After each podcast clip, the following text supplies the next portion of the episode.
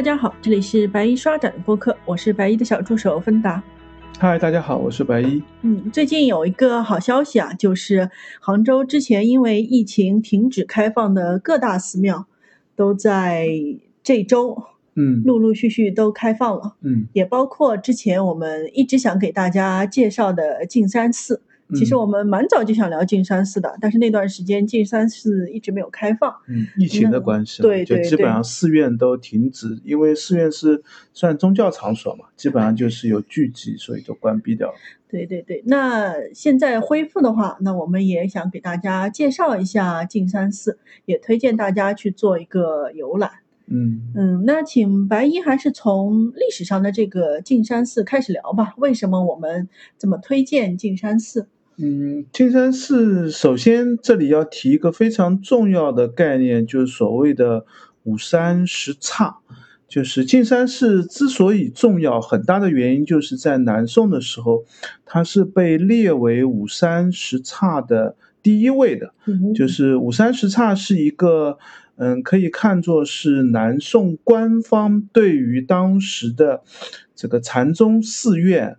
这个一个排序吧，大概是可以这样的一个这个说法，就是他把这个统统治区域之内的这样的一些禅宗寺院做了一个排名。是仅限于禅宗还是所有的呃寺院？嗯，仅限于禅宗，就在南宋最初的时候，仅限于这个禅宗寺院。但是因为五山十刹的这个制度在南宋的时候，嗯，蛮流行的，元代也沿用的，嗯所以到了南宋后期，嗯，有一些非禅宗的寺院，甚至道教当中也会借用这样的说法吧，就是啊可能不是正式，因为南宋的嗯禅禅院的这个五山十刹是官方有一个。这个颁布的制度的，相当于就是一个官方认定版。那后续的其他的大概是一个就所谓的排名嘛，就是我们相当于我们自己的像绿中啊，像这个讲四啊，也会给我给给自己的这个排排名，相当于就有这样的说法。所以那些呢流传不广。我们所知道的，通常所谓的五山十刹，一般指的都是禅宗寺院的五山十刹。那禅宗寺院的五山十刹呢，其实在中国到了明代中后期以后，就慢慢的消亡掉了，因为。嗯，中国就开始流行所谓的四大名山了，嗯，就是普陀山啊、峨眉山啊、这个五台山啊，就是流行这个所谓的道场，反而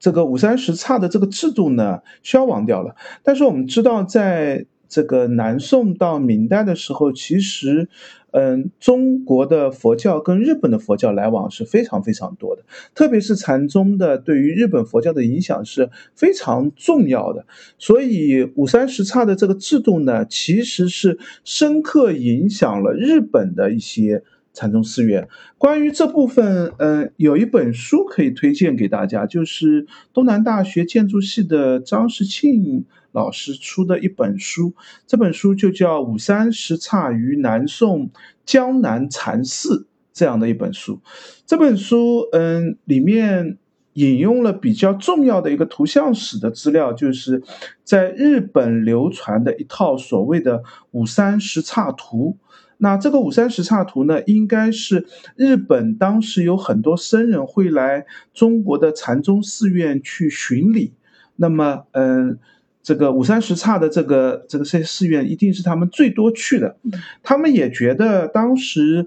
嗯，这个所谓的五山十刹这些寺院里面呢，所用的器物，嗯，寺院的形制里面的一些做法都是有规矩的。那他希望把这套规矩引入到日本去，所以就会有很多僧人，应该当时是，呃，我估计一开始的时候是大家零零散散的。这个做了一些抄写啊，做了一些这个研读，因为禅宗是比较讲究这样的一个清规戒律的一个传习的。那但是现在留存在日本的这套五山十刹图呢，从留存的样式来看，似乎是有一个模板的。这个模板大家认为可能是宋理宗，南宋宋理宗时候一个日本的僧人叫侧通义戒，就是他。抄回去的一套五三十差图。那这套五三十差图呢，可能形成了就是在日本流传的那些五三十差图的一个母本吧。那可能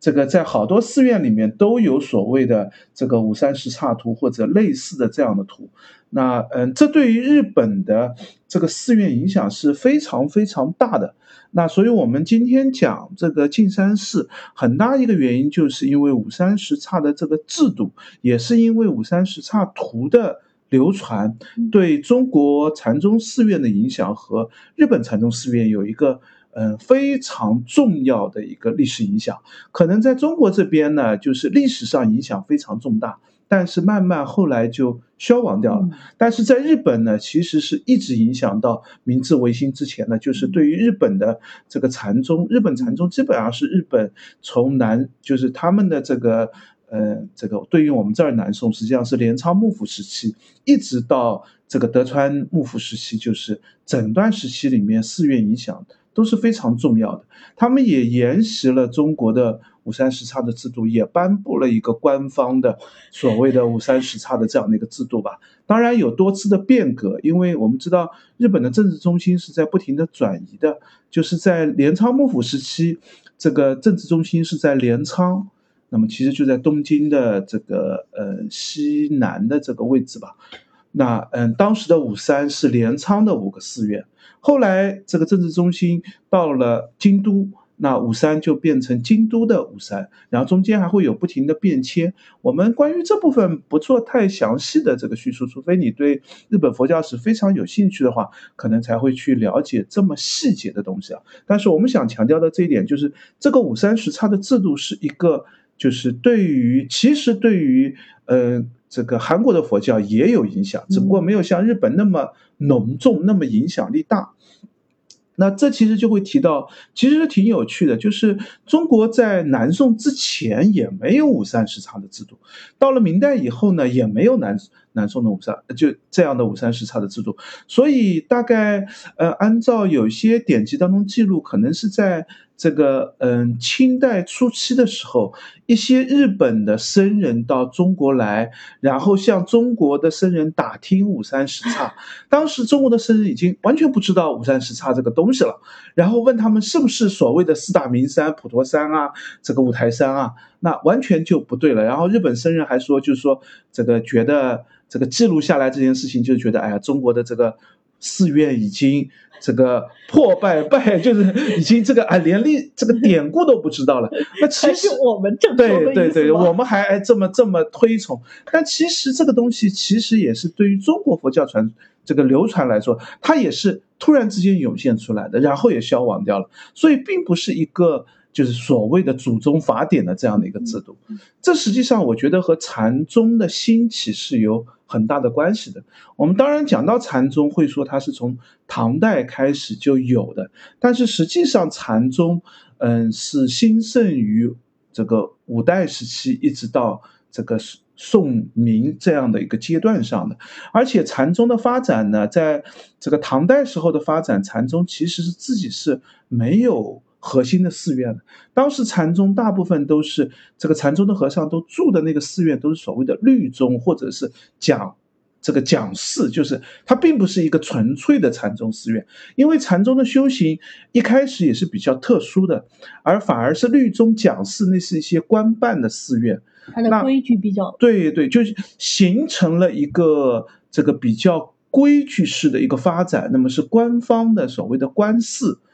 但是禅宗呢，讲究修行，讲究，特别是强调一些，就是所谓的丛林制，就是你要远离世俗的那些城市，你要去讲究自己的一个内在的这样的一个修行。所以禅宗寺院呢，往往禅宗寺院会建立在一些山头上，一些山山林当中。你像净山寺现在也是的，它明明就在一个山上，它离最近的城镇。都很远，而且他所在的那个对应的城镇也是一个小城镇，完全不在大城市里面。所以这样的一个禅宗寺院呢，就会特别强调就是寺院里面的一些规矩啊，一些做法，那形成了一个比较重要的禅宗寺院所谓的丛林制度，也会有自己的一些所谓的丛林清规或者禅宗清规的这样的一些做法。慢慢这些清规戒律形成以后呢，禅宗就会觉得，哎，有些寺院可能做得好一些，寺院的名气大一些，也有著名的一些僧人。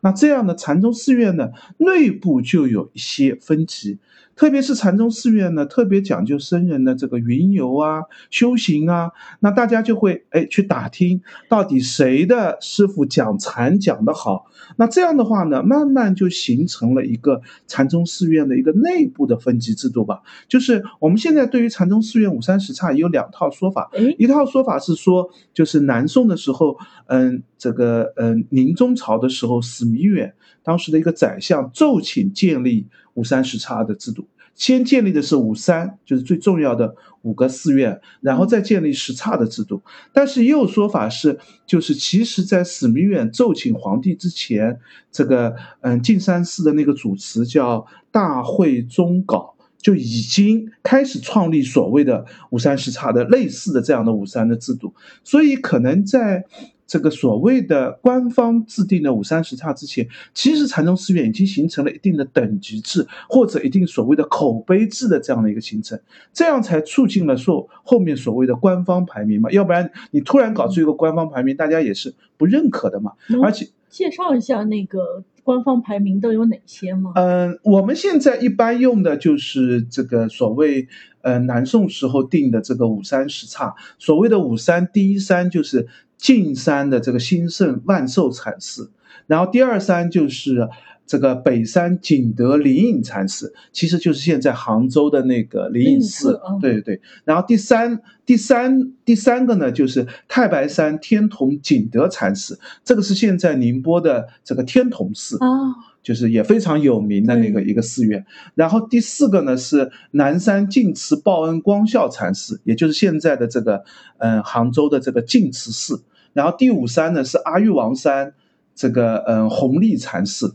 就是现在宁波的这个阿育王寺，所以都是浙江的啊，都呃，基本上五三十刹，当时有人统计过，大概五三十刹十五个寺院，十一个是在现在浙江省的区域里面，然后还有南京啊，这个嗯苏州啊，个别的几个而已。就大部分都是在浙江，这也和当时杭就是南宋的这个统治区域是有很强烈的关系的嘛。当然也跟这个禅宗的这个兴盛发展也有关系。就是禅宗，嗯，其实是从北方源起的，但是嗯，主要的影响范围其实是在江西、浙江、福建这些地方居多。那么当然，到了南宋的时候呢，是以就是浙江区域的禅寺特别特别有名了。那剩下这个呃十刹，我们就简单提一提，有这个现在中天竺的这个万寿永坐禅寺，像现在湖州的这个万寿寺啊，南京的灵谷寺啊，大报恩寺啊，宁波的雪窦寺啊，温州的江心寺啊，福州的雪峰寺，金华的双林寺，苏州的云岩寺和天台的国清寺。都很很有名的，流传到了现在。对对，基本上这些寺院就是到现在为止也是一个大寺院。嗯，就是这个基本上都是非常有名的。这里面反倒是其实径山寺大概是这里面比较破败、比较衰败的。就径山寺，如果不是八九十年代以后大量的日本人过来，是径山寺大概在。这些寺院里面，我我估计应该是最最破败的一个了。就是嗯，看一些老照片，我们看到大概七八十年代的时候，径山寺就文革的时候，径山寺已经没有和尚了。就彻底荒废掉了。文革以后有很多寺院，其实这里面很多寺在文革的时候确实都没有和尚了，因为当时很多和尚就是就是都都从寺里走掉了。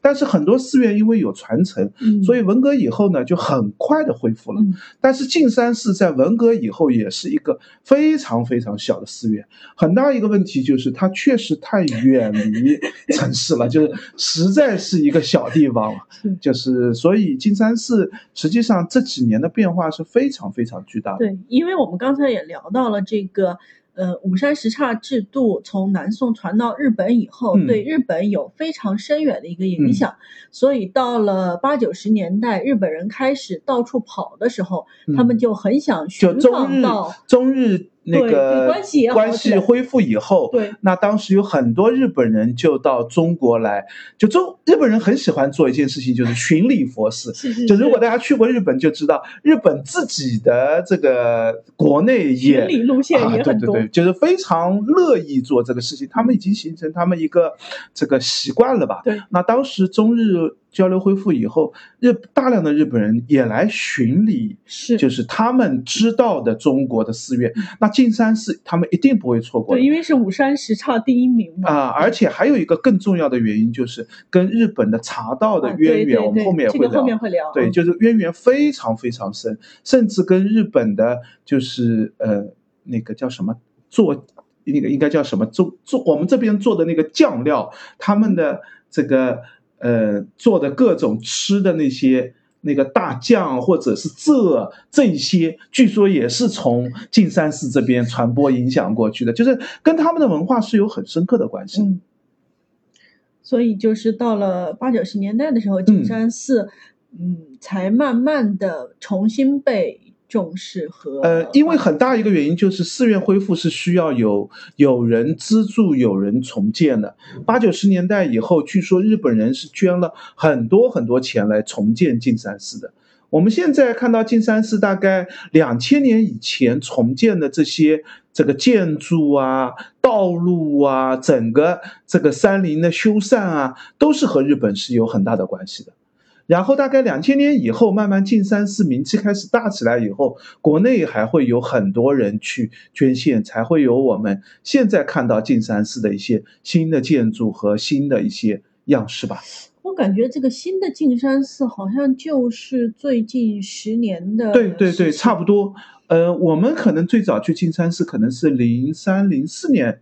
左右的样子吧，但是那个时候径山寺还是一个非常。冷清的，就是规模也不大的一个寺院，一转眼就二十年了。对，然后大概在零八零九年以后，径山寺就开始突然大兴土木的建设起来。这一次的建筑建设基本上是，嗯，国内的这个捐献居多吧。在零八年或者零五零六年以前，像大雄宝殿啊、山门啊、这个道路啊这些，基本上据说当时日本人的捐献是占占据比较。大的这个因素的，那我们还是回到就是五山十刹这边。嗯，五山十刹，我们这儿嗯稍微再聊聊，就是关于五山十刹，因为径山寺排名第一嘛，那我们就这个呃，我们刚才也聊到，就是中国后来五三时差制度也基本上留存不多了。那我们现在能看到的一些记录，大概是一方面呢是。灵隐寺的四字和径山寺的四字里面都提到了曾经的五山十刹的，包括净慈寺的四字里面也都提到了五山十刹的十刹的这些记录，但实际上留下来记录记录大部分都是明代的文献居多，也挺有趣的。就虽然它是一个南宋颁布的一个这样的官方寺院等级的一个制度吧，但是实际上这个文献当中，我们看到大部分都是明代的文献当。中提到的这个所谓的五山十刹，比较重要的一个文献就是明代的宋濂，嗯，有一有一份这个写一个禅师的《遗一塔明序》里面提到说，这个南宋就是南渡以后，就宋高宗南渡以后，始定江南五山十刹，这个对于五山十刹制度的缘起是有。明确的一个记录的，因为在日本的说法当中，就是关于五三十刹的兴起时间段略微有点争议吧，因为日本相当于是记录传过去的，所以他们有的。这个记录会复杂一点。日本的这个嗯，关于五三十差记录就非常非常多了。大家有兴趣可以在网上找一下文献，关于日本的五三十差，他们追随的就是他们谈到的中国的五三十差和日本自己的五三十差。刚才我们也提到，他们有这个所谓镰仓的五三，也有京都的五三。京都的五三还有多个版本，多样的重复。中国到了明代的时候，其实也会有一些变化，就是。首先是，呃，元代的时候就把元文宗这个出生的南京的一个寺院定为五山之上，就是排在五山还要前面。那这个现在明代的时候也是有点类似沿用，但是就其实这样的一个做法，其实已经有点改变五山十差的格局了，也甚至也引入了新的问题，就是他为什么要把它排到原来旧有的五三十差之上呢？因为旧有的五三十差涵盖的区域范围实在太小了。到了元代，到了明代，它的统治区域已经越来越扩大了，它的这些寺院管理的寺院已经越来越多了，却。这个原来官方的这个版本，如果你继续这样使用的话，一定会产生新的问题嘛？这也是后来这个四大名山兴起的一个背后的核心原因。你看，四大名山，峨眉山在四川，这个五台山，这个这个在在北方，然后这个普陀山在浙江，就是它会九华山又在江西，就是它它其实已经涵盖了各个地域了。那这样就可以弥补。这个南宋时候五三十差的这样的一个性质上的一个不足吧，那这是大概五三十差的一些因素吧。那我们下面来聊聊径山寺本身就是自己的历史。径山寺现在实际上就是所在的这个地域是天目山的一个余脉，大概是一个余脉的样子吧。其实已经快到天目山的这个山区区间了。径山寺最早的缘起大概可以追到唐代的天宝年间。那就所谓的盛唐时节了。盛唐时节的这个天径山寺呢，应该是一个比较小的寺院。按照它的寺字记录，是当时的一个禅宗的这个禅师，这个在首先在这个径山上结庵住下来。那兴起了径山寺当中出现了禅宗的寺院，大概因为这个僧人也比较有名，也传了一些著名的弟子。大概到了大历年间，大历三年的时候，大历年就是所谓的安史之乱的这个时间段上，这时候这个嗯，皇帝就下诏。建立径山寺，那实际上这个下诏的意思就是径山寺变成一个官办的寺院，因为在唐代对于寺院是有比较严格的管理制度的，就是官办的寺院，那你就可以有相应的制度啊，相应的规模啊，那这个寺院才能发展起来。从唐代这个时间段到。北宋之间上，这个径山寺呢，其实并不特别有名。虽然也出了一些比较有名的禅师，比如说刚才提到的这个，在最初的那个径山上结庵建寺的那个法清。禅师就是一个相对来说比较有名的禅师，在这个《高僧传》上或者《武灯会元》上，就是记录这个唐五代时期的一些僧人的记录上，也都会提到他。但是相比较而言，并不算特别有名，也不算一个就是和后面五三十差的这个这个排名绝对是对应不上的。那当然，径山寺呢，因为风景比较好。所以在北宋，甚至在五代时期，也有很多文人去过径山寺。其中最有名的大概就是苏东坡了。苏东坡据说是三次还是五次去过径山寺，还有很多相关的诗文提到了径山寺。是因为离得近吗？嗯，对他自己在杭州做官的时候，就会经常，因为径山寺其实就在杭州的西郊嘛，西北郊嘛。那就会去径山寺，另外还有一些有名的人也去过径山寺，比如说陆羽，这个我们知道那个写茶经的人，陆羽去径山寺也是因为径山那边的茶相对来说比较好，比较有名。后面到后面这个径山寺的这个这个茶茶的这个禅茶的影响也非常大，像杜牧这个据说也是这个和径山寺的和尚这个有关，也去过。这个径山寺等等吧，就是可见，在这个晚唐到北宋这个时间段上，径山寺呢应该算个还算有名的禅寺。但是径山寺真正突然变得特别重要，特别是跟后面五三十刹的排名第一有关，是因为有一个和尚叫大慧宗杲，这个和尚是特别著名的一个和尚，他自己其实是四川人。那因为这个去当过灵隐寺的这个寺主，也当过径山寺的寺主，那他是受到宋孝宗特别的推崇。那现在径山寺也有一个著名的宋孝宗的那个碑，那就是因为其实就是因为大会宗稿的这样的一个原因。那他自己是一个灵济宗的杨岐派的这个禅师，所以径山寺。刚才我们提到那个最早建立的时候，这个嗯法清和尚其实他是禅宗的牛头派的，这嗯，但是牛头派传到了，我们不并不特别清楚大概传到什么时候。但是到了南宋的时候，径山寺已经变成是这个临济宗杨岐派了。那不同的派别，它的理念或者行为模式上是有区别的。其间可能有一个因素也是比较重要的，就是刚才我们提到的苏东坡苏轼。苏东坡苏轼是，嗯，当时据说他主导了一件事情，是把径山寺从这个自传派，就是禅宗寺院有两种模式，一种是，嗯，师傅传自己的亲传弟子，就是哎，我师傅传弟子，这个弟子相当于就是我的这个。嗯，四为接班人，四为子侄派的，一代一代传下去。这个寺院就是我的自家的寺院。然后禅宗还有一种寺院呢，就是说所谓的十方丛林，寺院院主呢是大家推举出来的。就这个，因为禅宗的寺院大家是一起修行，大家结成社团，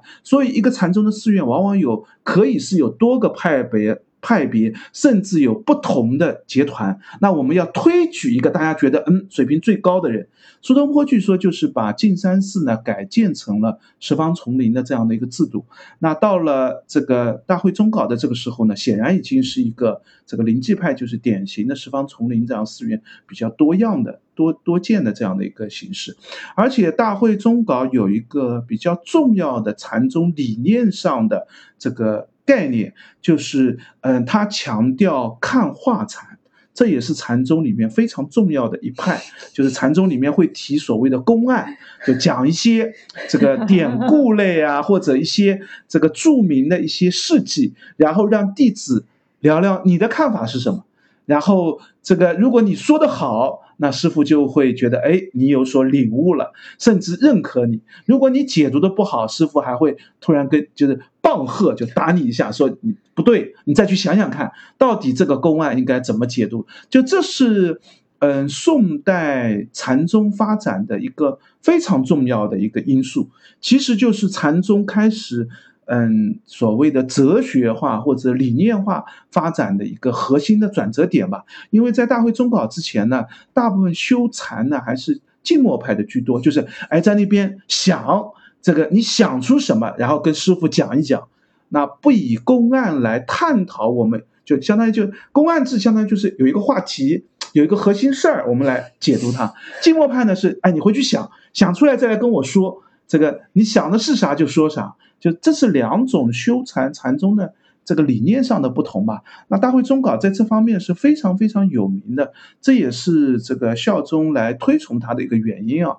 那继续大会宗稿后面还有一个非常有名的径山寺的寺主，就是无准师范。无准师范对于刚才我们提到的日本的禅宗的发展影响是非常非常大的。嗯，有一些日本人当时。这个，因为大会宗稿就已经建立了，就已经这个使得径山寺变成了排名第一的禅寺。到了无准师范的时候，那个已经是南宋的后期了。无准师范的时候，那这个径山寺社会地位已经是绝对是最高的。那这时候就会有很多日本人来中国，这个嗯所谓的这些求法生来中国，他一定会去径山寺。那里面特别有名的就是圆耳辩圆。圆耳辩圆是京都东福寺的寺主，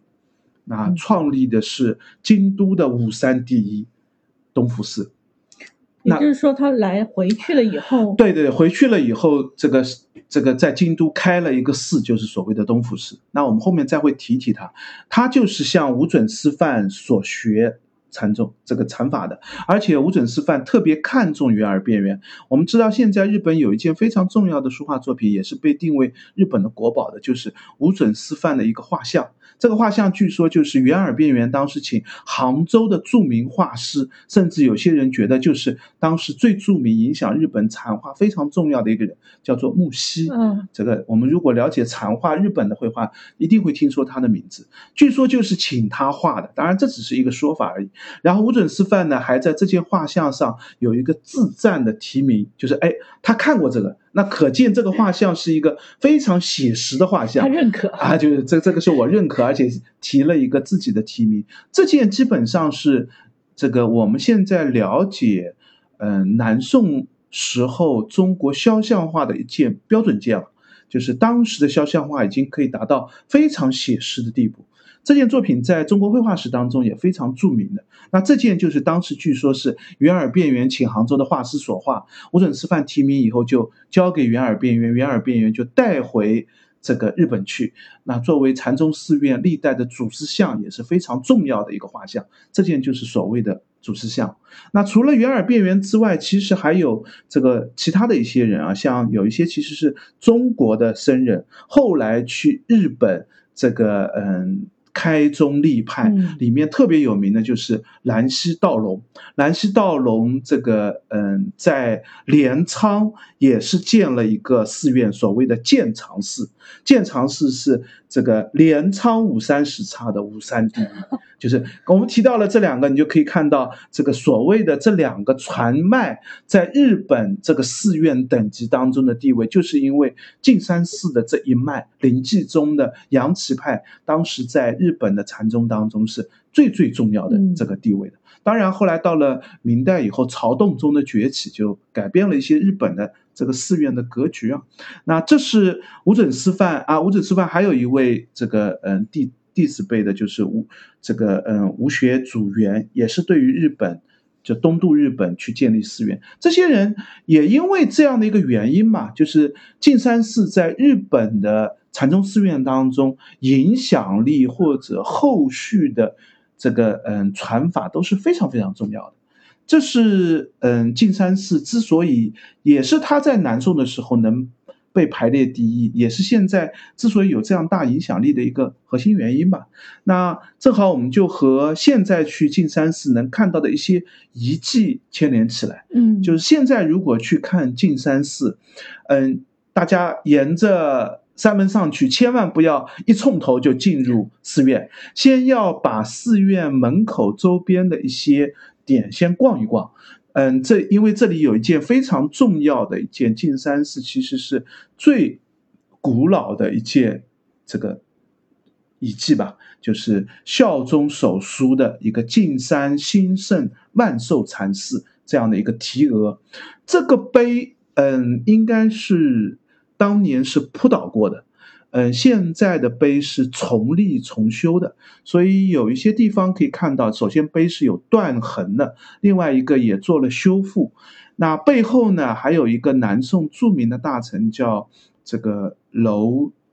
耀所提的一个《径山兴圣万寿禅师记》，其实就是记录了这个。这个径山万寿禅寺的这样的一个缘起或者一些原因吧。那这件这孝宗的手书和这个这个禅径山寺的这个事迹呢，其实说明了在南宋时候径山寺的地位。因为孝宗手书据说是孝宗带着高宗的母亲一起来径山寺，这时候大会宗杲已经去世了，但是这个时候呢，就是嗯径山寺的地位已经达到最顶峰的。这个时间段，所以孝宗就手书了这个径山寺的这个碑，这个誓额，那作为一个皇帝认证的这样的一个行为吧。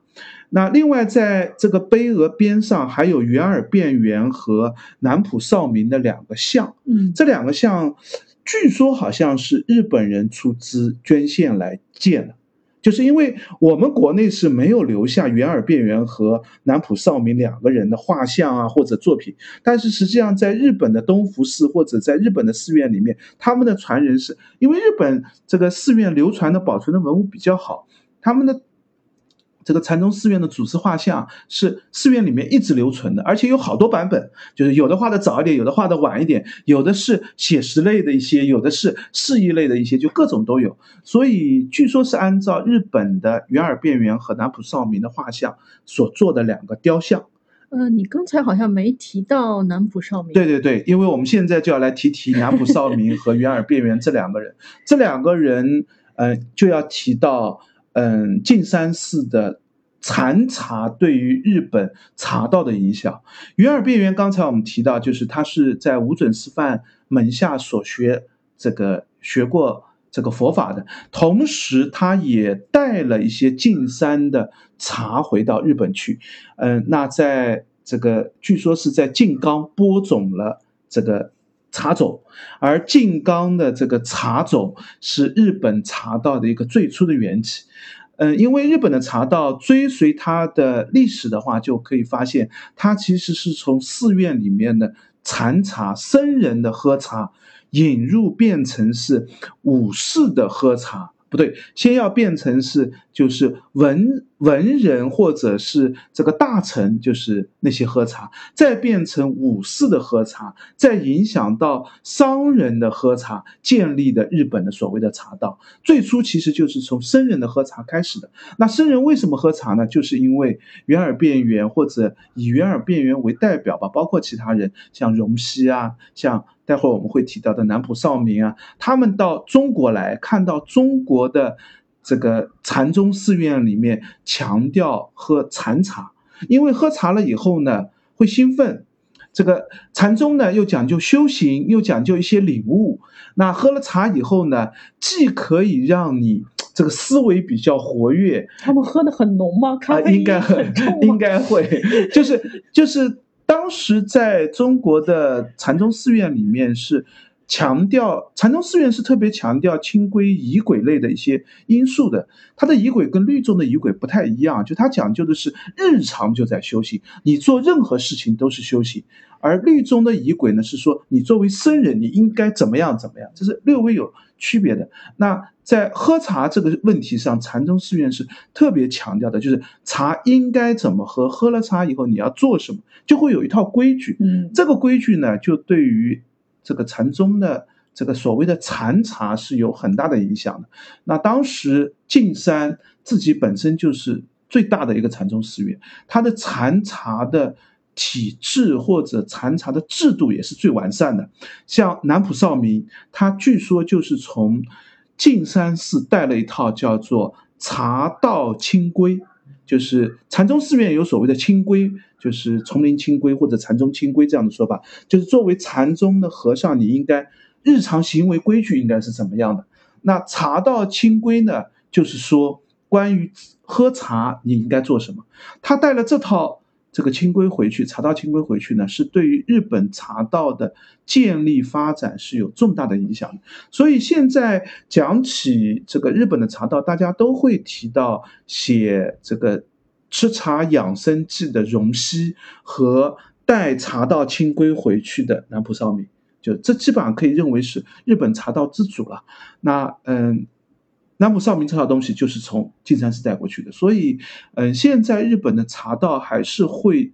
拜或者会认径山寺的茶，或者像现在径山寺也恢复了一个叫所谓的茶叶宴。就是是一个宴席制，当然这个 宴席制的恢复，就是其实是为了就是推广或者旅游的因素更多一点，因为它实际上在中国国内禅茶是没有一个制度性的一个流传，实际上到了明代，中国的僧人就已经不再讲究这个喝茶的这个问题了，对，中国的这个茶开始走向了民间化或者普通话了，那但是现在重新恢复呢？对于日本人来说，他还是有认可的，就是哎，那他很多日本的这个，嗯，现在我们知道日本茶道是有专门的流派的，这个嗯，武家派啊，什么李李千千家，什么表千家，各种的流派，你会看到他们很多人都会来径山寺，还会和径山寺进行交流，会和余杭区政府什么会有各种的活动，其实就是因为径山寺的这样的一个因素吧，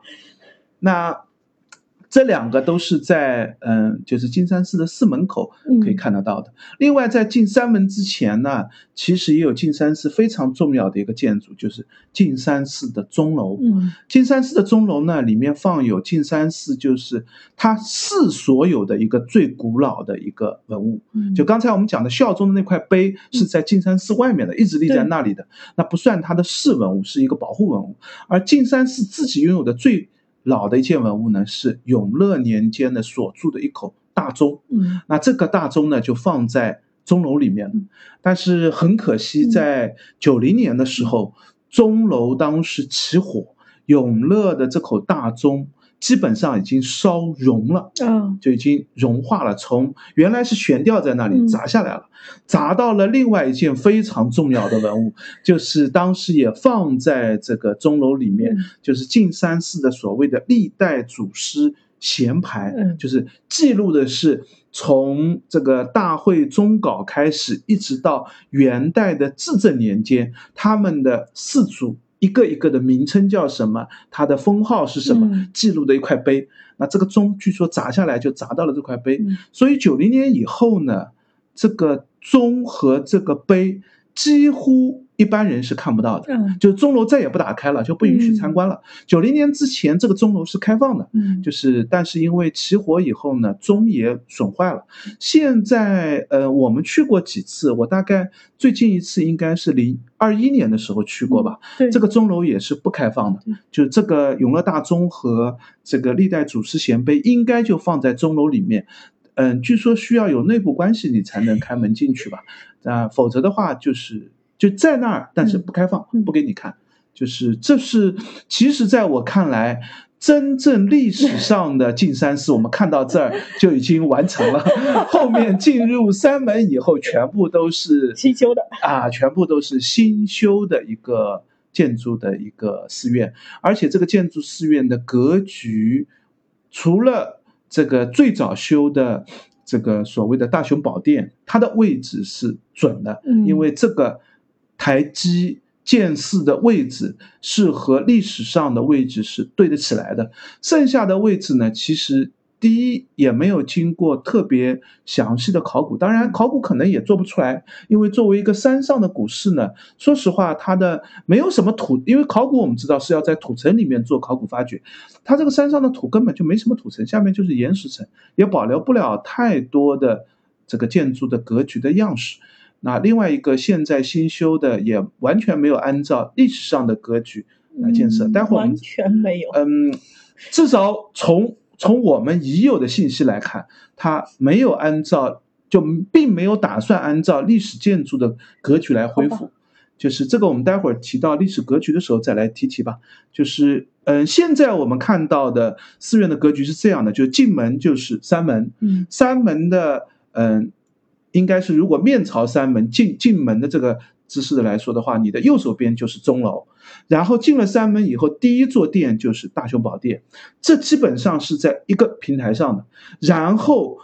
现在的这个平台的空间特别的狭小，就只有这么一点点位置，然后就开始上一个很陡的一个台阶嗯到上一层楼上，就上一层层的上升，对对对，就其实就是沿着山坡面。那这样的一个格局呢，我觉得也是略微有点这个变化的。就是当年的按孝宗的碑所在的话，我觉得历史上的三门的位置要在更外面一些。对，但是现在因为这个三门的位置已经定在那里，特别是其实可能明代的时候三门就在这里了，所以大概就和这个明代的寺院格局更相近，而不像南宋时候的寺院格局了。那在上面一个陡坡上去以后呢，就是藏经楼，那这个也是不对的。就是作为禅宗寺院，嗯。这个藏经楼不应该出现在这里，藏经楼会放得更后面一些，没有，而且地位也也没有那么重要。嗯，那他现在为什么你也不知道？啊，不知道，就是因为我们中国的禅宗寺院已经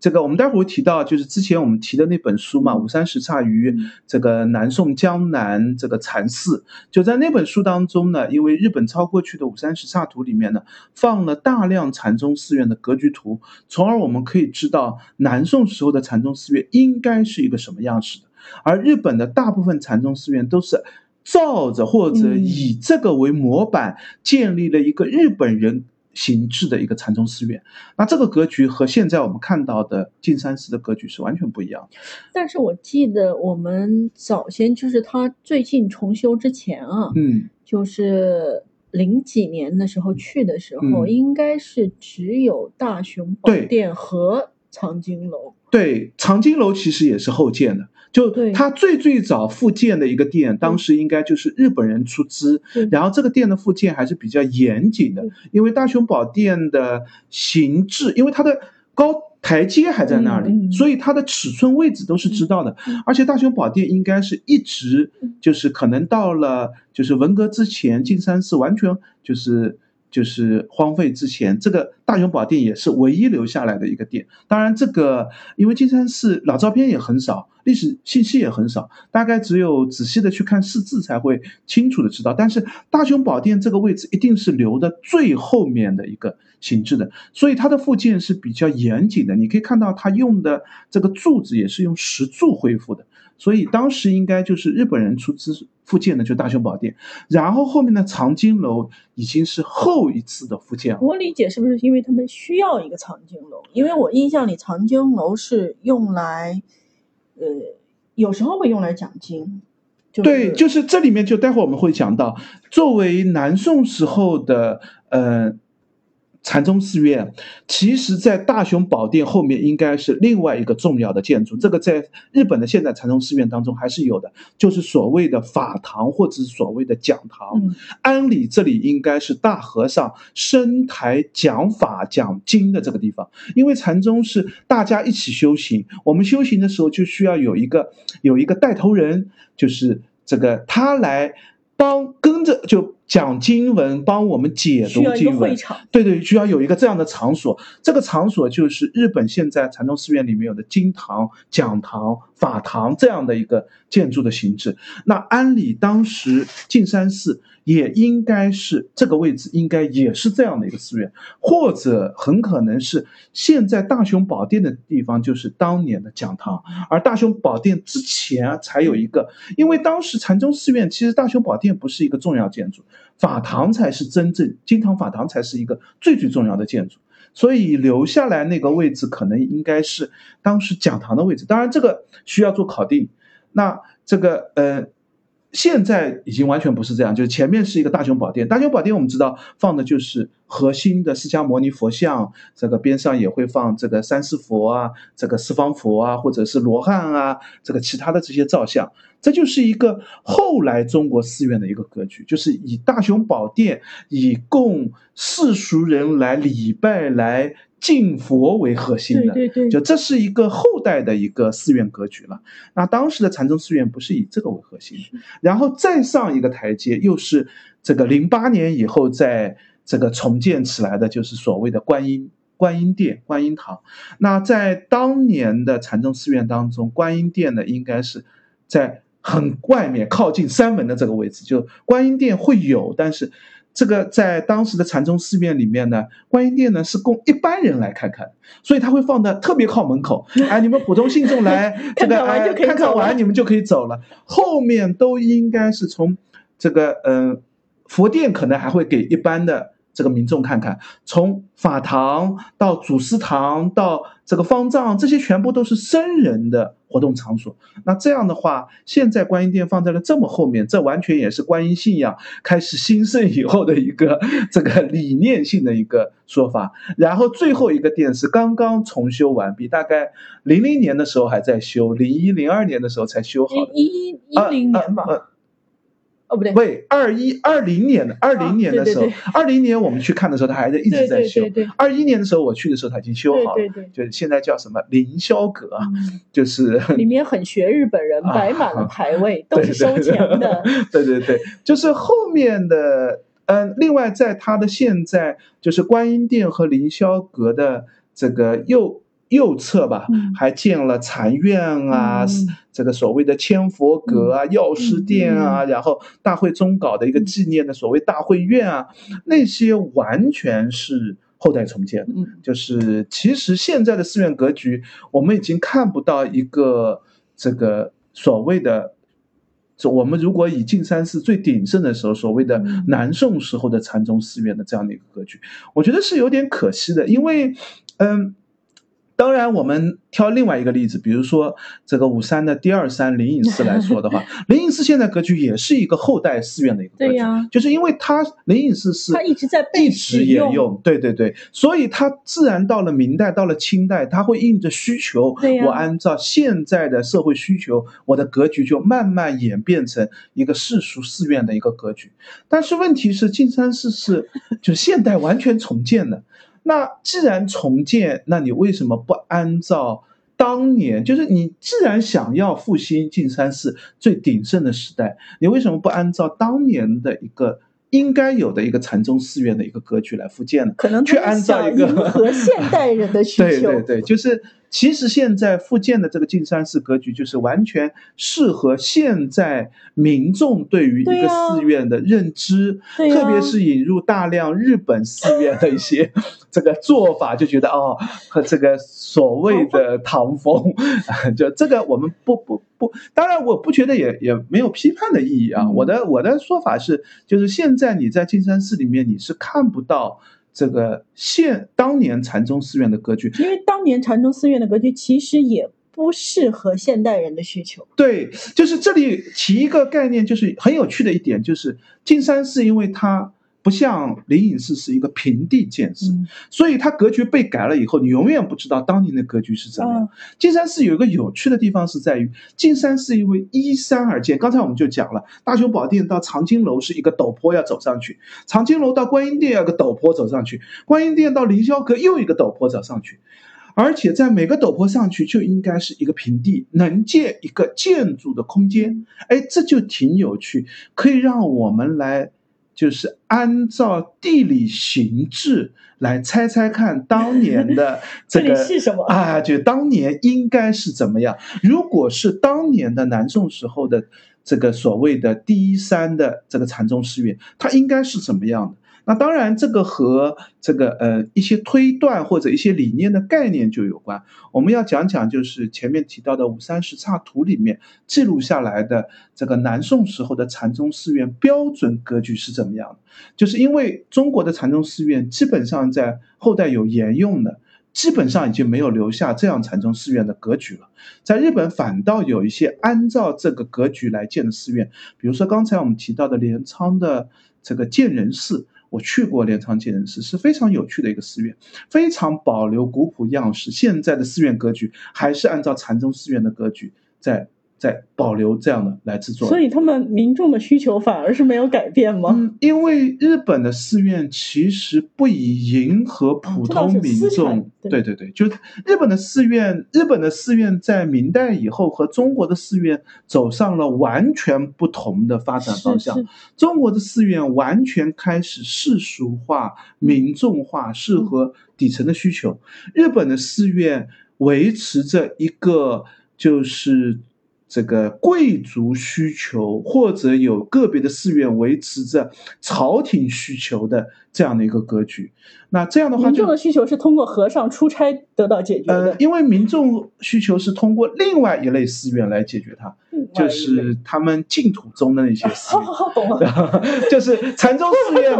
对他们禅宗寺院不走那个。不走那个派路，不走那个道路，就不玩那一套东西。他们有另外一个套路是适合，但是有人给他们钱，或者说他自己对，就是他的寺院就是维持不靠民众、普通民众的一点点的捐资集合起来，他是靠特别重要的一些人捐助，他自己也有庞大的寺产，对他拥有的寺产完全可以维持他的寺院格局。而中国由于政治的剥夺了，对，就第一个是动荡，第二个是政治刻意的剥夺了寺院的私产，是。不希望你拥有这么大的权势，那自然你就只能，就是那我维持不下去啊，那我谁的资金来维持我，我就以谁的需求为主嘛，啊，这个扯得有点远了，我们回到这个南宋的这个禅宗寺院的格局，按理南宋的禅宗寺院中轴线上应该是，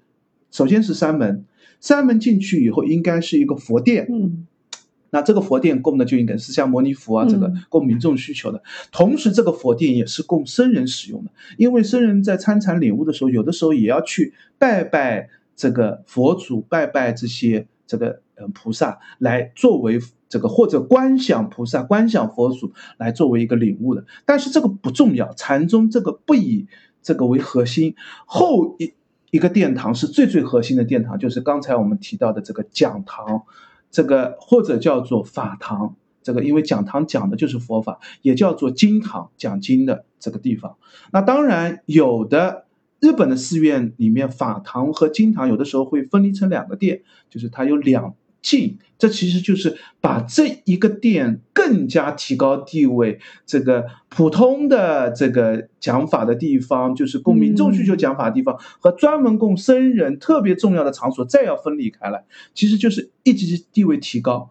那如果当年的。这个径山寺寺院格局的话，可能现在的大雄宝殿，或者是佛殿，或者是法堂。如果是大雄宝殿，那法堂就在现在的藏经阁那个位置。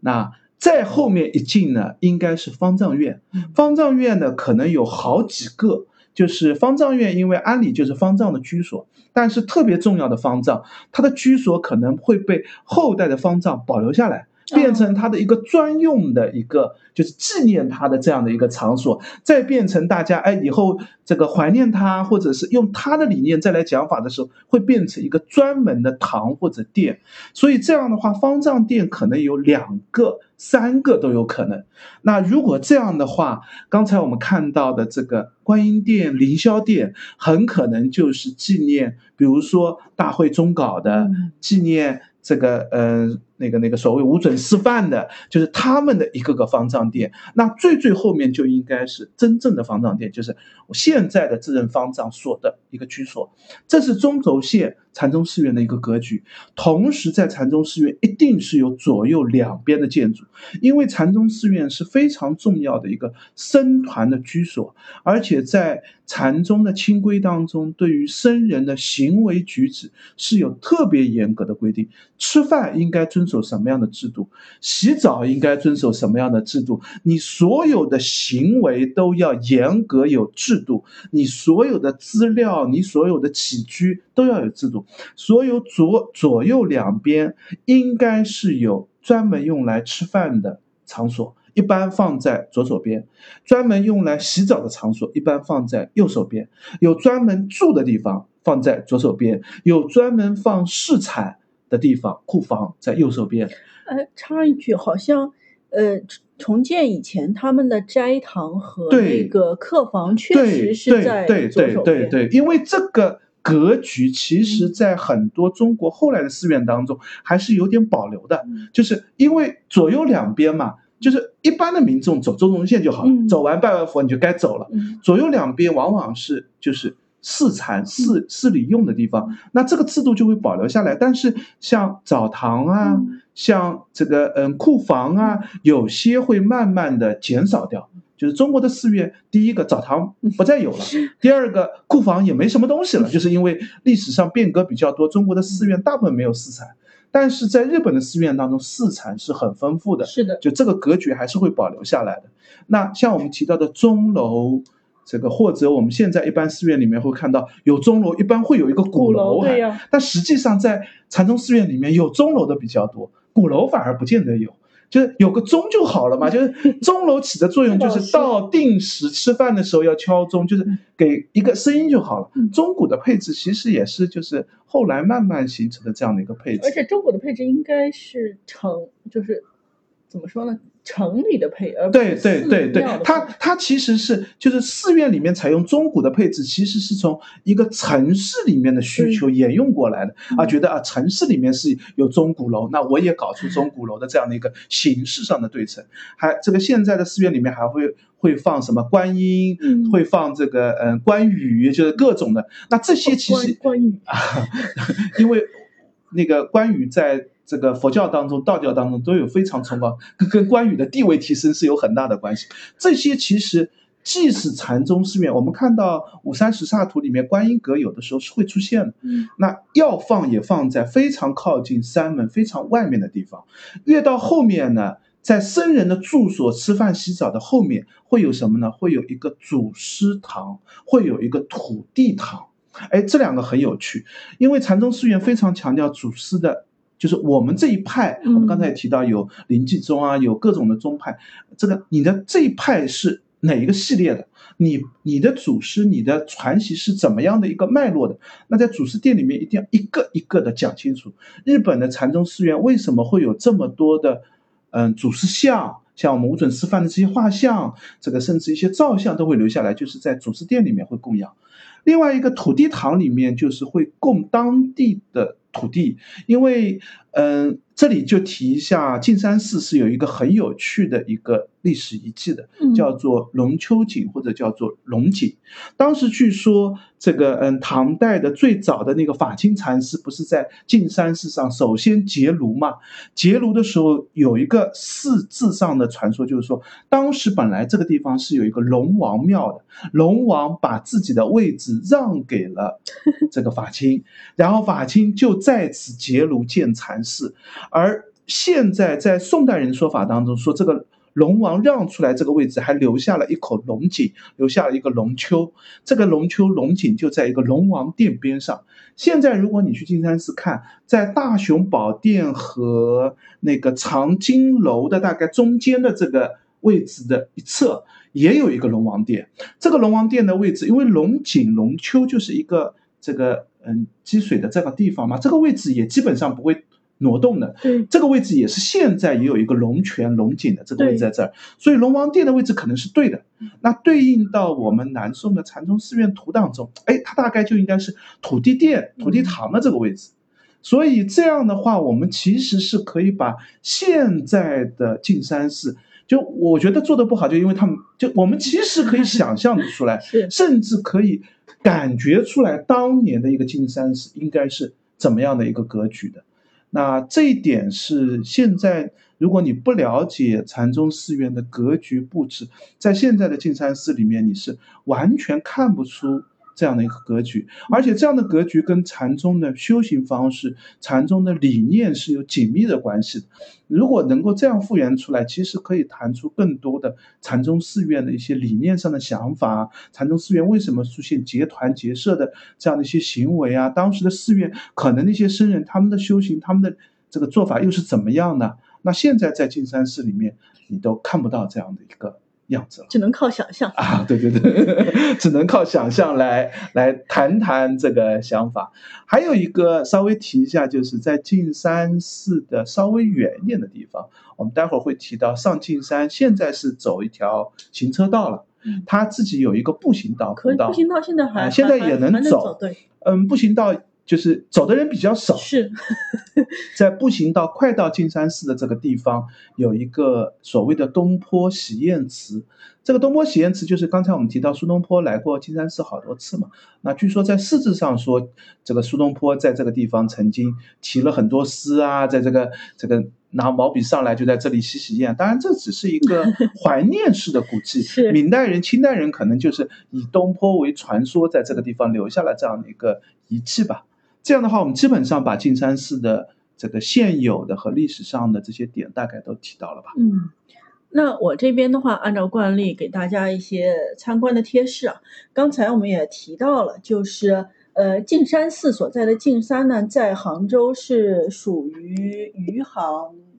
余杭区。余杭区对，刚才我们也提到了，它是一个比较偏远或者说比较。不容易到达的地方，虽然现在交通很方便了，大径山也就是美丽乡村搞得也挺好的，就是整个的这个风景啊、氛围啊都很好。但是你从杭州城里到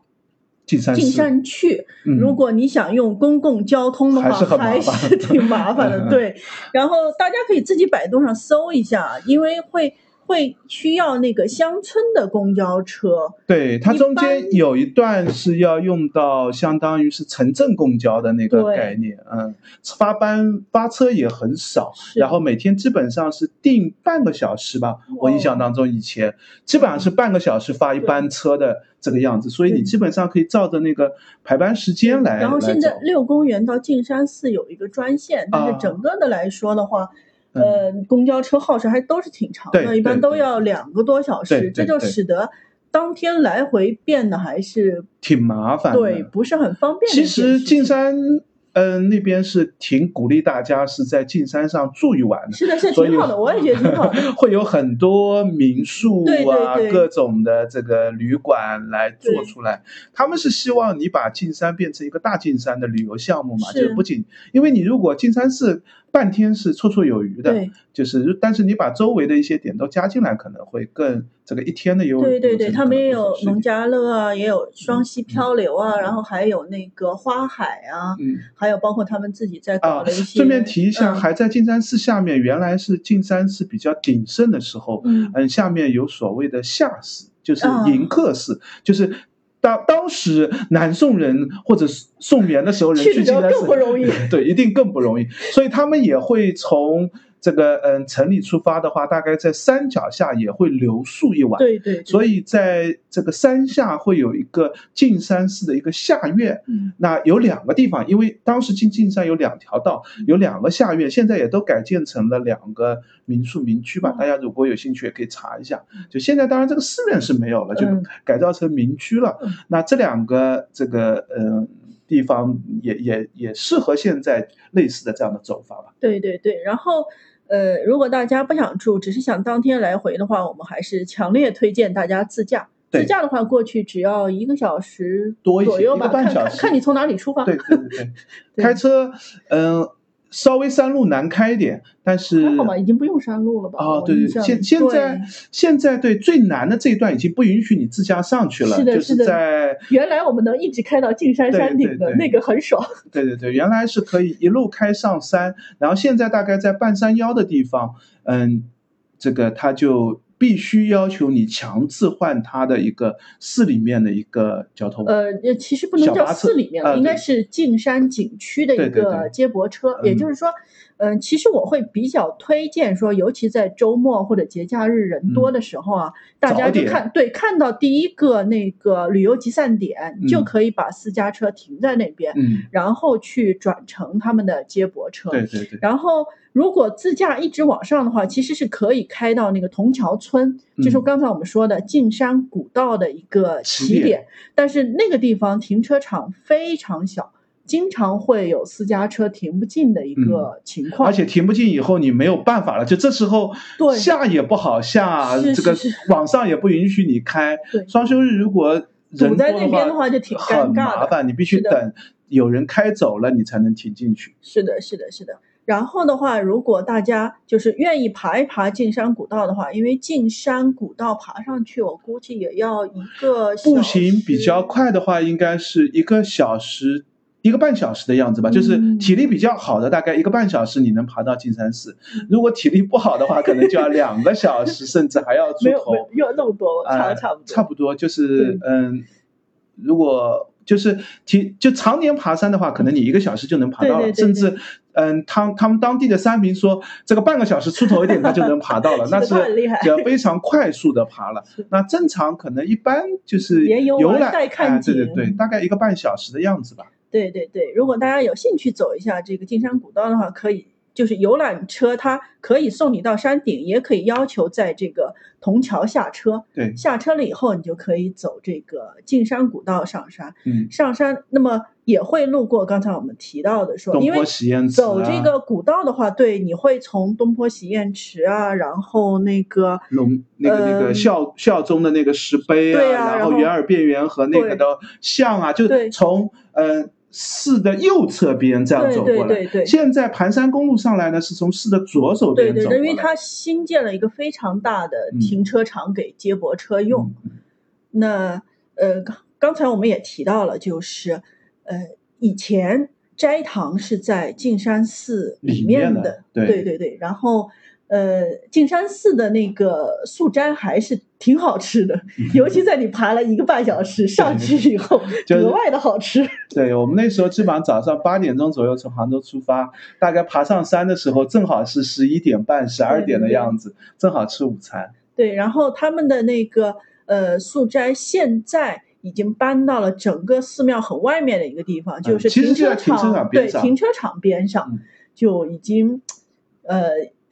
有点游就是游览，就是给服务游客的感觉了，对。但是水准也还行。对对对，水准我觉得还是没有下降的，虽然人还是很多。对对，然后他们的好处是可以一直添。嗯，对，添饭添添饭添菜都可以添，只要你不浪费，对对对，吃得完就可以添。对，就进山上，如果你上到山上，那最合适的可能就是进山的这个素斋了，要不然你就在那个刚才提到的那个中。半山腰有停车场的那个铜桥的那个地方，周围是有一些呃类似于农家乐的吧？其实山顶好像也有农家乐。山顶，嗯，山顶现在比较少了，至少我。呃，二一年那次去的时候，山顶上已经。呃，因为当时疫也是疫情的关系，就是它有一片，嗯，其实应该本来是作为商业街开放的，对，就是二一年我去的时候是全部都关掉了，就是没有开，我不知道之后会会怎么样吧。嗯，然后二一年我去的时候，就是嗯，古道走到快到顶的这一段是在做很。很大的一个修整，对对，就是因为，呃，原来的古道非常狭窄，基本上就是两个人并行的这样的一个宽度吧。然后道路也是完全是村民，其实是进山上茶农用的一个道路为主。然后，呃，应该是就日本人出资重新翻修了一下，铺了一些石块。所以一开始修的是非常简单的一个道路。那现在好像又重新把这个古道修整的更好一些。对对，原来我们走大概。古道的前三分之一左右道路修的是比较宽的，然后后来一段就是基本上就茶农的这个道。对对。现在好像是从下面到上面，整个都按照最好的这个标准一路修过来了。嗯。所以进山上的那个茶树啊，或者说竹林啊，都是蛮好的。风景也蛮不错的。嗯，虽然不是最高的一座山，但是已经视野比较开阔了。对对对。嗯。那大概对进山的介绍就到这里，也非常推荐。那现在已经恢复开放了，非常推荐大家趁着天气不是太热的时候去游览一番。那也欢迎大家关注我们的呃微博或者微信公众号，我们都叫博物馆刷展的白衣客。欢迎大家点赞、转发、关注三连。再见，拜拜。